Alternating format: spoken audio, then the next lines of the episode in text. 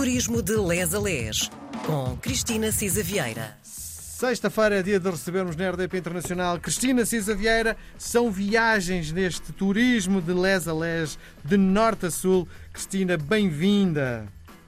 Obrigada, Miguel. Sinto-me sempre mesmo muito bem-vinda. Bom dia, boa tarde, boa noite a todos os nossos ouvintes. Ficámos na semana passada em Vila Nova de Foscoa um, e a Cristina diz que é completamente imperdível uh, ir a Foscoa e não visitar o museu. É, é uma coisa inconcebível.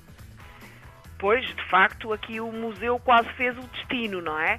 Uh, este, o, o, Museu de Foscoa, como no outro dia dissemos, uh, para preservar as uh, gravuras que não sabiam nadar. Sim. De facto, ficámos primeiro na vila, na Vila Nova de Foscoa, que obviamente se gaba de ser uma região da arte rupestre e, portanto, também conhecida como a capital da arte rupestre, mas não só, terra quente, como falámos, e capital da amendoeira. Aliás, demos conselho para quem quer fazer programas a pé e, neste caso, o Museu de Foscoa tem uma curiosidade, é que as peças do museu não estão dentro, estão fora, não é? Sim. E, portanto, é preciso escolher o tempo com algum cuidado, uh, uh, uh, o mês da visita, porque é de extremos, ou muito quente ou muito frio. Mas, de facto, o ponto de partida para visitarmos a arte rupestre dos vales do, do Coa e do Douro é começar pelo museu.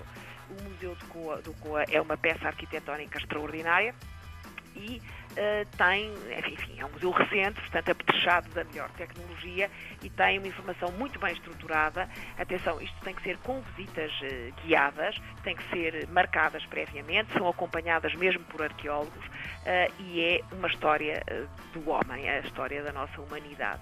Uh, e depois, então sim, tem que reservar tempo, não só para fazer a visita in, indoor, digamos assim, como depois fazer uma visita guiada uh, off-road, não é? Com guias especializados, que se recorre a veículos todo o terreno, e são três dos sítios com arte paleolítica. É preciso ter tempo uh, e é uma coisa que se faz, os miúdos adoram, obviamente, porque as histórias contadas por quem sabe claro. têm sempre outro sabor. A imagem que este, eu tenho é animais, não é? É, é são os desenhos de animais, de, de, eh, de, caçadas, de cabras. Ali não tem tanto os bisontes que depois tem mais em Espanha. Uh, imaginar que muitos deles teriam sido ilustrados. Há ali muita, digamos, uh, muita investigação à volta que preenche os muitos buracos que ali estão, não é? Ou seja, buracos em termos de interpretação histórica. Precisamos daquela leitura de quem sabe. De facto, estas gravuras são, enfim, são de visita obrigatória. É o maior museu arqueológico do mundo ao ar livre. Um, há quem diga que aquilo é como uma galeria de arte em que o homem usou realmente as rochas de xisto como painéis, uh, datam desde o Paleolítico até à Idade de Ferro. Uh, e depois continuam até ao longo da nossa era. Aliás, há algumas coisas interessantes, ou nem tanto, quando não se percebia bem o valor, uh, alguns pastores e etc. até também introduziram ali algumas variações mais modernas. Uh, de facto, há ali saindo de facto da zona do museu, eh, é fazer uma caminhada até ao local da Canada do Inferno, aí de facto tem um dos núcleos de arte rupestre.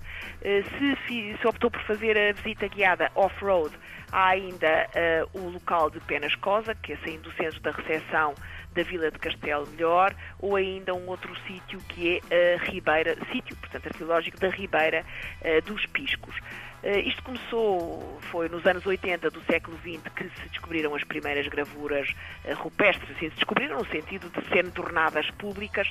Até à data já foram identificadas mais de mil rochas com manifestações uh, rupestres em 80 sítios facto, como digo, foi classificado como Património da Humanidade em 1998 pela Unesco uh, e uh, neste momento temos com uns outros painéis em Espanha que são os de Ciega Verde, desde 2010, que estão integrados no mesmo conjunto de arte pré-histórica para se provar que são datados da mesma era do, do Paleolítico e os vales do Coa e estes movimentos migratórios do homem uh, são de facto um testemunho, uh, um testemunho importantíssimo de, de, de, enfim, da nossa, do nosso passado comum, todos, todos, todos homens marcados por esta integração na natureza. Também por isso eu acho que é mesmo muito, muito, muito interessante, não é?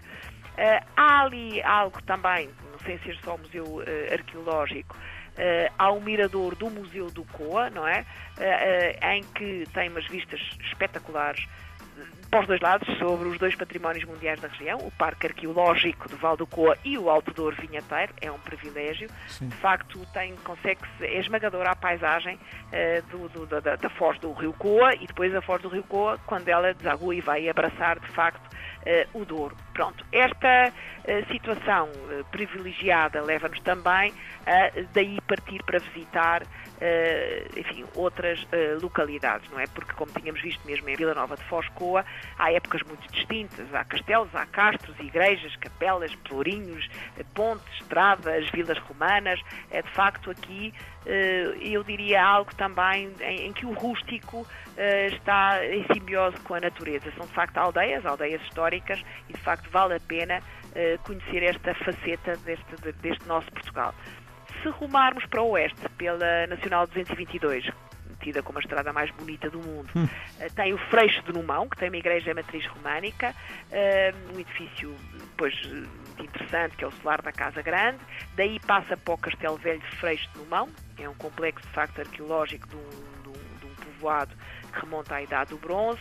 Uh, tem umas estações arqueológicas uh, neolíticas, romanas e medievais, que são, aliás, conhecidas, esta estação arqueológica do Prazo, pelo Machu Picchu português. Sim, sim. Em Numão, vale a pena dar um saltinho ao Castelo de Numão. Uh, temos ainda, uh, para leste da Estrada 222, uh, temos o, o Castelo de Castelo Melhor, e uma pequena localidade que é Almendra, que é muito românica e tem um pelourinho espetacular do século XVI.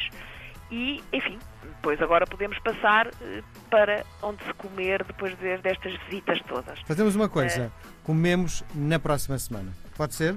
Pode ser. Muito bem. Então até para a semana. Beijo grande, Cristina Cisa Vieira. Beijinho, beijinho, beijinho.